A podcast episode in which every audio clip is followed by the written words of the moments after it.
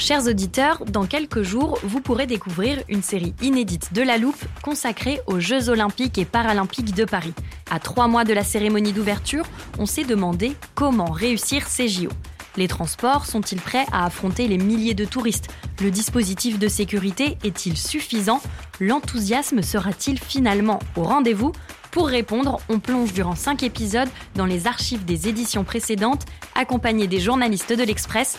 C'est à retrouver à partir du 13 mai sur toutes les plateformes d'écoute.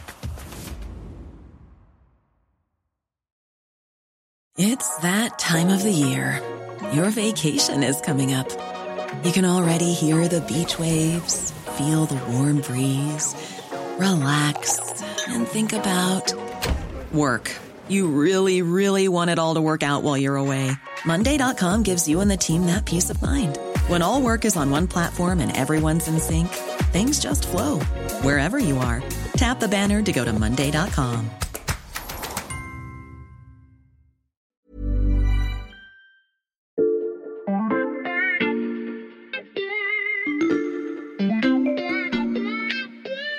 Salut, c'est Xavier Yvon. Nous sommes le lundi 19 juin 2023. Bienvenue dans La Loupe, le podcast quotidien de l'Express. Allez, venez, on va écouter l'info de plus près. Dans ce podcast, il va être question du futur des ordinateurs et de l'industrie du numérique, mais je voudrais commencer par vous emmener au milieu du 19e siècle aux États-Unis. Nous sommes en 1848 et dans une Californie encore sauvage, la rumeur se répand on a trouvé de l'or dans l'American River. À San Francisco, qui n'est à l'époque qu'un hameau, un commerçant du nom de Samuel Brannan flaire la bonne affaire. Il rachète tout le matériel de chercheurs d'or disponible à des kilomètres à la ronde et devient incontournable pour les hommes et les femmes qui débarquent par centaines de milliers espérant faire fortune. Fort de son succès, Samuel Brannan ouvre plusieurs magasins, rachète des terrains pour construire les logements nécessaires à l'afflux de population et devient l'homme le plus riche de Californie sans avoir cherché ni trouvé le moindre gramme d'or. Depuis, on a coutume de dire que ceux qui se sont le plus enrichis pendant la ruée vers l'or sont ceux qui vendaient les pelles et les pioches. Vous allez tout de suite comprendre où je veux en venir. Aujourd'hui, depuis le succès de ChatGPT, on assiste à une course effrénée à l'intelligence artificielle. Et ceux qui en tirent pour l'instant les principaux bénéfices sont là encore ceux qui fournissent les outils, les fabricants de microprocesseurs indispensables aux superordinateurs. En particulier l'un d'entre eux, dont le nom ne vous dit peut-être pas encore grand-chose, Nvidia. L'entreprise américaine tutoie pourtant désormais les 1000 milliards de dollars de capitalisation boursière, une barre symbolique dépassée seulement par les géants du numérique comme Apple, Microsoft ou Amazon. Comme Samuel Brannan en son temps, Nvidia ne compte pas s'arrêter aux pelles et aux pioches, le fabricant de puces électroniques veut court-circuiter les plateformes qui structurent aujourd'hui notre rapport au web pour devenir peut-être le prochain GAFAM. Rue de Reuilly, je crois que j'y suis presque. Maxime Recoquillé, journaliste spécialiste de la tech à l'Express, m'a donné rendez-vous à l'autre bout de Paris, dans le 12e, rue Montgalet. C'est celle-là. Je suis ici, salut Xavier. Salut Maxime. Tu m'expliques pourquoi tu voulais commencer notre épisode ici? Ah bien, tu vas comprendre. On va d'abord remonter la rue, côté droit du trottoir. Ok, on y va. Regarde bien les enseignes des magasins, Xavier. PC gaming, vente et réparation de produits informatiques, PC, tablettes, etc. Oui, et là, tu as Infomax Paris. Ah oui, c'est le même genre, hein, avec le même bric-à-brac informatique en vitrine. Je vois des écrans, des câbles, et c'est pareil après chez PC Config. Oui, et puis ensuite, à côté, t'as Easy Multimédia. Tu vois bien les disques durs, les accessoires, et ça continue comme ça tout le long de la rue. En fait, à Montgalet, on est au temple, littéralement, des geeks, Mm. un cluster de boutiques informatiques où les mordus de jeux vidéo et autres viennent acheter bah, voilà, du matériel pour améliorer ou construire leur propre ordinateur. Tiens, on va rentrer dans celle-là. Power Lab PC sur mesure. Ok, on y va. Bonjour messieurs. Bonjour, je cherche des cartes graphiques euh, GeForce RTX. Alors tout est là-bas au fond à droite. Merci. Allez bien Xavier. Voilà, c'est ce que je voulais te montrer. Tu vois ce composant en métal et plastique qui a une forme de brique plate et qui fait une vingtaine de centimètres de long Oui, avec les trois ventilateurs là? Oui, et ben ça c'est la star des cartes graphiques. C'est le produit phare de Nvidia qui domine le secteur depuis plus de 20 ans. Mhm. Nvidia, c'est une entreprise fondée par un américano-taïwanais dans les années 90. Mhm. Et euh, lui, en fait, il a une bonne idée de départ, c'est celle de se concentrer en fait sur ces composants qui, avec le boom des jeux vidéo, que ce soit dans les ordinateurs ou euh, dans les nouvelles consoles de salon, eh ben, euh, démultiplient la demande. Et donc, après euh, quelques premières petites puces sorties au, au début des années 90, Nvidia sort finalement sa première GPU Mhm. en 1999. Une GPU, tu m'expliques? Oui, bah, je crois qu'on est dans le bon endroit pour que je te fasse un alors, très modeste euh, mini cours d'informatique dans les unités centrales des ordinateurs, comme ceux qu'on retrouve autour de nous, euh, au travail dans notre, à notre domicile. On retrouve en fait deux grandes familles de processeurs, Mhm. les CPU et les GPU. Ok. Alors le CPU, on pourrait le résumer comme le, un peu le cerveau de l'ordinateur. Il exécute des tâches euh, individuelles assez rapidement qui permettent notamment à notre système d'exploitation, donc ça peut être l'OS sur Mac ou encore euh, Windows sur d'autres machines, Mhm. eh bien, de fonctionner. Le GPU, lui, c'est un peu autre chose. Il est plus spécialisé en fait, dans le graphisme notamment. Car il faut savoir que dans les jeux vidéo, même dans la vidéo tout court, cela réclame en fait de traiter des données de manière simultanée. Quand une image s'affiche, le matériel en fait doit être capable d'identifier correctement bah, toutes les couleurs, la propriété de chaque pixel à l'écran. Hmm. Et pas l'un après l'autre, bien sûr, parce que sinon c'est long et pas forcément très beau. Hmm. Et donc cette capacité à accomplir des calculs rapidement et donc euh, de manière simultanée, en parallèle, a donc bah, permis progressivement bah, d'obtenir euh, voilà, des pixels de plus en plus nets, des formes convenables, des jolies couleurs, à tout ce dont on parlait avant, donc euh, les jeux et, et notamment les vidéos. Hmm. Les gamers qui ont peut-être les cartes graphiques les plus puissantes et les GPU les plus sophistiqués embarqués dessus, eh ben, peuvent aujourd'hui explorer des univers 3D euh, super complexes. Dans un précédent épisode sur euh, l'e-sport, je me souviens que tu m'avais expliqué à quel point ce secteur des jeux vidéo avait explosé ces dernières années. J'imagine que ça a fait les affaires de Nvidia. Oui, mais ce n'est pas uniquement pour cette raison que Nvidia a dépassé, euh, comme tu le disais, les 1000 milliards de dollars de capitalisation boursière fin mai. Nvidia, en fait, a fait sa renommée grâce aux jeux vidéo, Mhm. mais c'est la récente révolution de l'IA qui, en fait, fait sa fortune. Mhm. Parce que les puces de Nvidia vont un peu euh, échapper à leurs créateurs. Mais je te propose qu'on rentre au studio pour que je te raconte la suite, d'autant que j'ai demandé à mon collègue Frédéric Fillou de nous y retrouver. Il a lui aussi travaillé sur le sujet. Eh bien, pour ne pas le faire attendre, on va utiliser le téléporteur de la loupe. Ça, tu n'en trouveras pas dans les magasins de la rue Montgalet. C'est parti.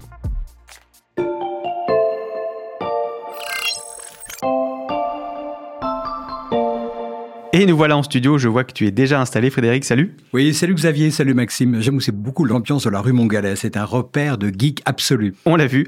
Maxime, tu t'étais arrêté au moment où les processeurs de Nvidia ont échappé à leur créateur, je te cite. Qu'entendais-tu par là? Ben, au cours euh, des années 2000, Nvidia rend progressivement ses puces programmables. Donc, euh, en fait, au lieu d'être monotâches, on leur permet en fait de faire euh, des tâches beaucoup plus diversifiées que seulement du graphisme. Mhm. Et donc ça, c'est une petite révolution et ça intéresse en fait tout un tas de chercheurs Mhm. et notamment euh, des chercheurs en intelligence artificielle, particulièrement dans la discipline en fait du deep learning. Je ne sais pas si tu te souviens de ce que c'est. Oui, oui, le deep learning, apprentissage profond, on l'avait vu avec toi, tu nous avais déjà défini, c'est ce qui permet de nourrir une IA avec des tas de données. Oui, c'est ça. Et donc, euh, bah, les chercheurs ils se rendent compte que les GPU sont pour ces tâches-là, en tout cas, plus intéressants que les CPU. Et en quoi les GPU sont-elles plus intéressantes pour ces ingénieurs? En fait, elles ont euh, surtout, euh, ces GPU, une meilleure capacité à faire des opérations donc en simultané, en parallèle, comme on l'a dit. Pour l'IA, on le sait désormais, ces technologies reposent beaucoup sur de l'apprentissage de gigantesques jeux de données. Hmm. Et donc j'ai trouvé en fait sur un forum une métaphore qui m'a fait euh, sourire. Un docteur en informatique américain prend l'IA un peu comme un lieu où finalement on doit faire des allers-retours en permanence pour y prendre et y livrer des données. Hmm. Et donc le CPU pour lui c'est un peu la Ferrari. Ça peut aller très vite, faire beaucoup beaucoup d'allers-retours. Donc sur le papier ça peut paraître intéressant, mais bon finalement ça charge euh, beaucoup moins de, de colis, de données. Un coffre de Ferrari c'est très petit. Et le GPU euh, c'est plutôt le camion de livraison. Il va être plus lent euh, que la Ferrari forcément, mais euh, il va embarquer beaucoup plus de colis d'un coup et donc il va se montrer plus efficace. Alors c'est une comparaison un peu grossière, je m'en excuse pour ceux qui connaissent peut-être très bien le fonctionnement, mais globalement, Ou qui ont une Ferrari. ou qui ont une Ferrari même, mais globalement c'est pour ça que les GPU sont plutôt préférés aux CPU pour l'IA. Ces puces rendent de nombreuses tâches bien plus rapides qu'avant. Donc les processeurs de Nvidia conçus au départ pour les jeux vidéo sont détournés par les scientifiques qui développent l'intelligence artificielle. Exactement, et dans la décennie suivante, les GPU accompagnent les bons spectaculaires de la recherche en intelligence artificielle. Mm. En 2012, il y a une IA de classement euh, d'images entraînée avec des GPU Nvidia qui s'appelle AlexNet, Mhm. qui a littéralement euh, fasciné la communauté scientifique. Mm. Idem en 2017, où euh, là apparaissent les réseaux de neurones Transformers, qui sont cette fois à l'origine concrète de l'IA générative dont on parle tous aujourd'hui. Nvidia s'impose euh, voilà, à ce moment-là en fait comme la marque favorite bah, des ordinateurs XXL, des euh, super ordinateurs, super calculateurs, peu importe comment on les appelle, mais en tout cas ces machines qui permettent d'entraîner des grands modèles et euh, qui aujourd'hui autorisent bah, les IA à inventer des histoires, des images ou de la musique. Hmm. Et on retrouve bah, ces puces euh, vraiment partout dans euh, les machines qui ont permis de mouliner GPT-3 et GPT-4, ces sous-bassements de ChatGPT. Et euh, si je reprends les mots d'un dirigeant de Nvidia, il a dit l'IA nous a trouvés. Et de son côté, l'arrivée de ChatGPT à la fin de l'année dernière n'a fait que renforcer, voire même exploser son leadership dans le secteur. This is the iPhone moment, if you will, of artificial intelligence. This Son is the patron Jensen Huang l'a dit, ChatGPT, c'est le moment iPhone pour l'IA et donc pour son just entreprise, tout comme l'arrivée du premier iPhone avait créé, fait exploser le marché du smartphone pour Apple. Et on le voit, les centaines de startups d'intelligence artificielle qui ont poussé ces derniers mois et qui ont toutes besoin de ces processeurs. D'ailleurs, Frédéric et Nvidia surfent sur la vague. La compagnie a lancé une toute nouvelle gamme de ses puces très récemment, les Mm. H100, pour euh, 40 000 dollars pièce. Mhm. Donc accrochez-vous, destinées, je cite, à accélérer jusqu'à 30 fois les modèles de langage les plus complexes par rapport aux produits de génération précédente. Donc Frédéric cite le patron de Nvidia. Moi, je peux te citer euh, Elon Musk. GPUs are, at this point, considerably harder to get than drugs. Il a ironisé récemment sur le fait qu'il est aujourd'hui plus difficile de se procurer des GPU de Nvidia que de la drogue. Mais c'est légal, c'est le seul avantage. C'est une manière de dire, voilà, selon lui, en fait, que euh, tout le monde de la tech se les arrache. On a une idée justement du marché potentiel que représente cette ruée vers l'IA Oui, parce que même s'il faut se méfier des emballements dans le marché de la tech, la bulle de l'IA générative semble quand même bien partie pour durer. Goldman Sachs euh, estime qu'elle pourrait augmenter le PIB mondial de 7% dans les 10 prochaines années. Hmm. Et donc c'est un marché euh, voilà, dont Nvidia détient ni plus ni moins que la principale brique technologique. Hmm. Je vais te donner encore des chiffres pour que tu comprennes l'ampleur de sa domination. Nvidia pèse actuellement 5 fois plus que son concurrent AMD et plus de 8 fois Intel. Mhm. Et Nvidia pourrait empocher 11 milliards de dollars de revenus lors du prochain trimestre, soit autant que la totalité de ses revenus lors de l'année 2020. J'ajoute que Nvidia est une entreprise fablesse, c'est-à-dire qu'elle n'a pas d'usine. Nvidia conçoit ses puces, mais il ne les fabrique pas lui-même. Et en plus, comme Nvidia est une société américaine, le risque de pénurie pour elle est relativement faible au vu de la politique américaine qui, en ce moment, parvient à sécuriser très fortement le marché des semi-conducteurs. Autant d'atouts qui font que Nvidia peut voir loin. Le concepteur de puces ne veut plus désormais rester caché à l'intérieur des supercalculateurs de l'IA. Il s'attaque au marché de la publicité.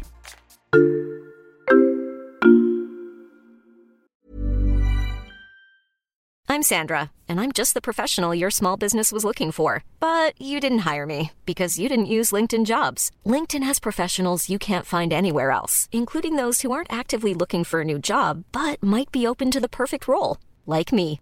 In a given month, over 70% of LinkedIn users don't visit other leading job sites. So if you're not looking on LinkedIn, you'll miss out on great candidates like Sandra. Start hiring professionals like a professional. Post your free job on linkedin.com/people today.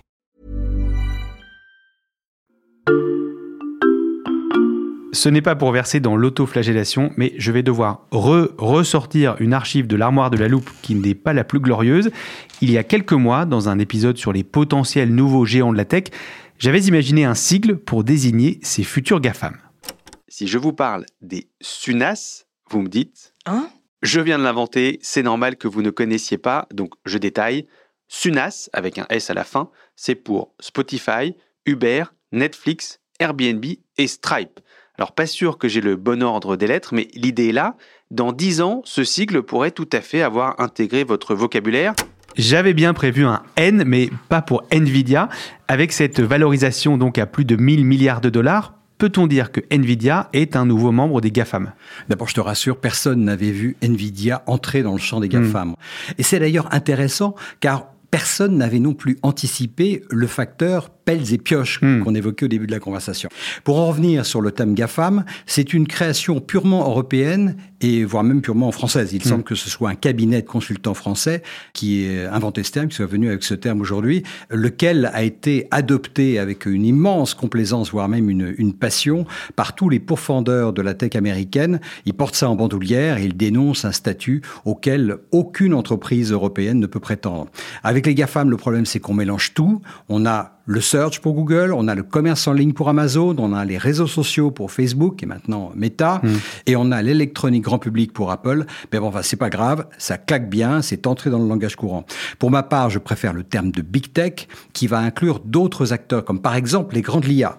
L'un des marqueurs sera d'ailleurs leur capacité à bouleverser des secteurs entiers, comme c'est le cas avec Nvidia, qui va se verticaliser sur des métiers précis, comme par exemple avec la pub digitale, jusqu'ici le cœur de métier de Google. Et de quelle manière Nvidia investit le marché de la publicité? Ben D'abord, pour comprendre, il faut revenir un tout petit peu en arrière et rappeler le processus de création publicitaire.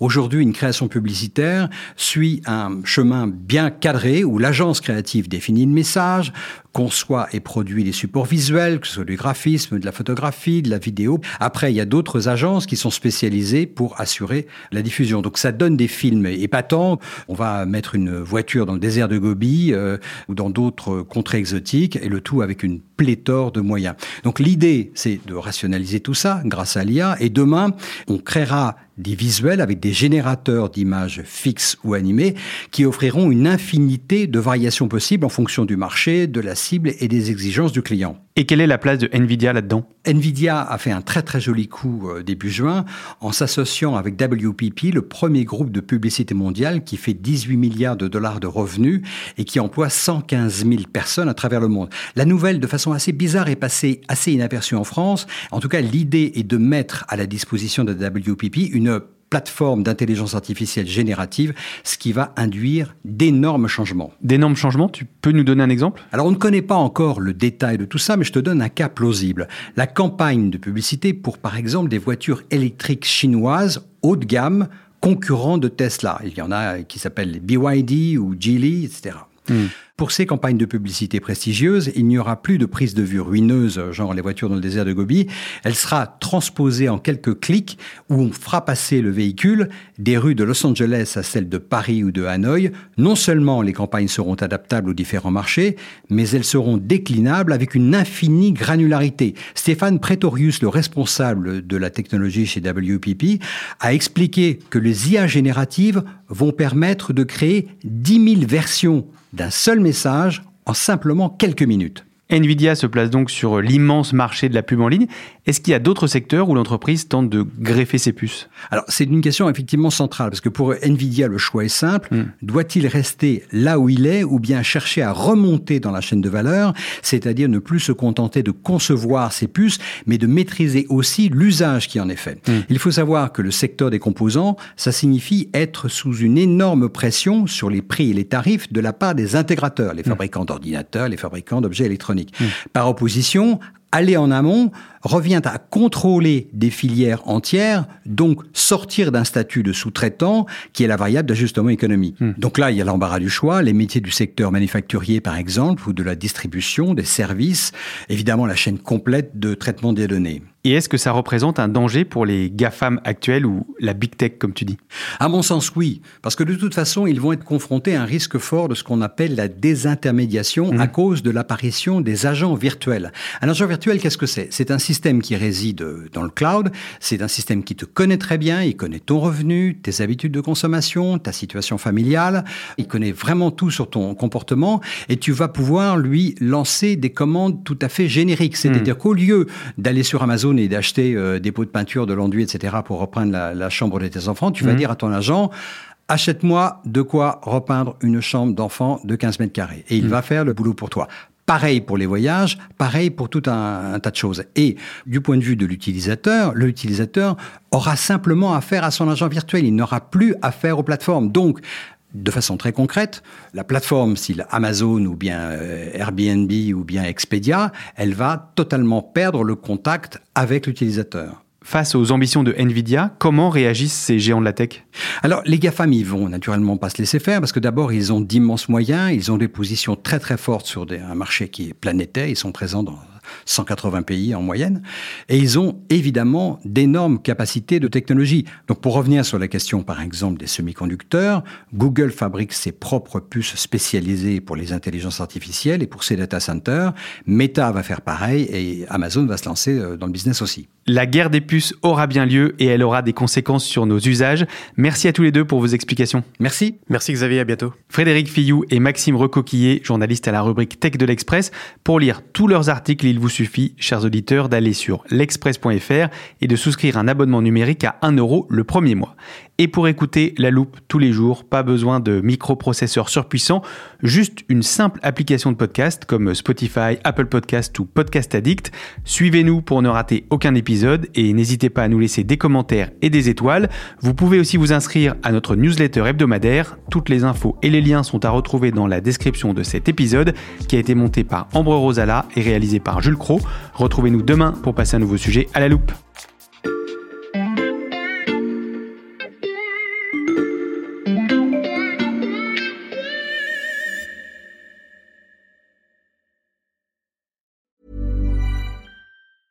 Hey, it's Paige DeSorbo from Giggly Squad. High quality fashion without the price tag. Say hello to Quince. I'm snagging high-end essentials like cozy cashmere sweaters, sleek leather jackets, fine jewelry, and so much more. With Quince being 50 to 80% less than similar brands. And they partner with factories that prioritize safe, ethical, and responsible manufacturing. I love that. Luxury quality within reach. Go to quince.com slash style to get free shipping and 365 day returns on your next order. Quince.com slash style.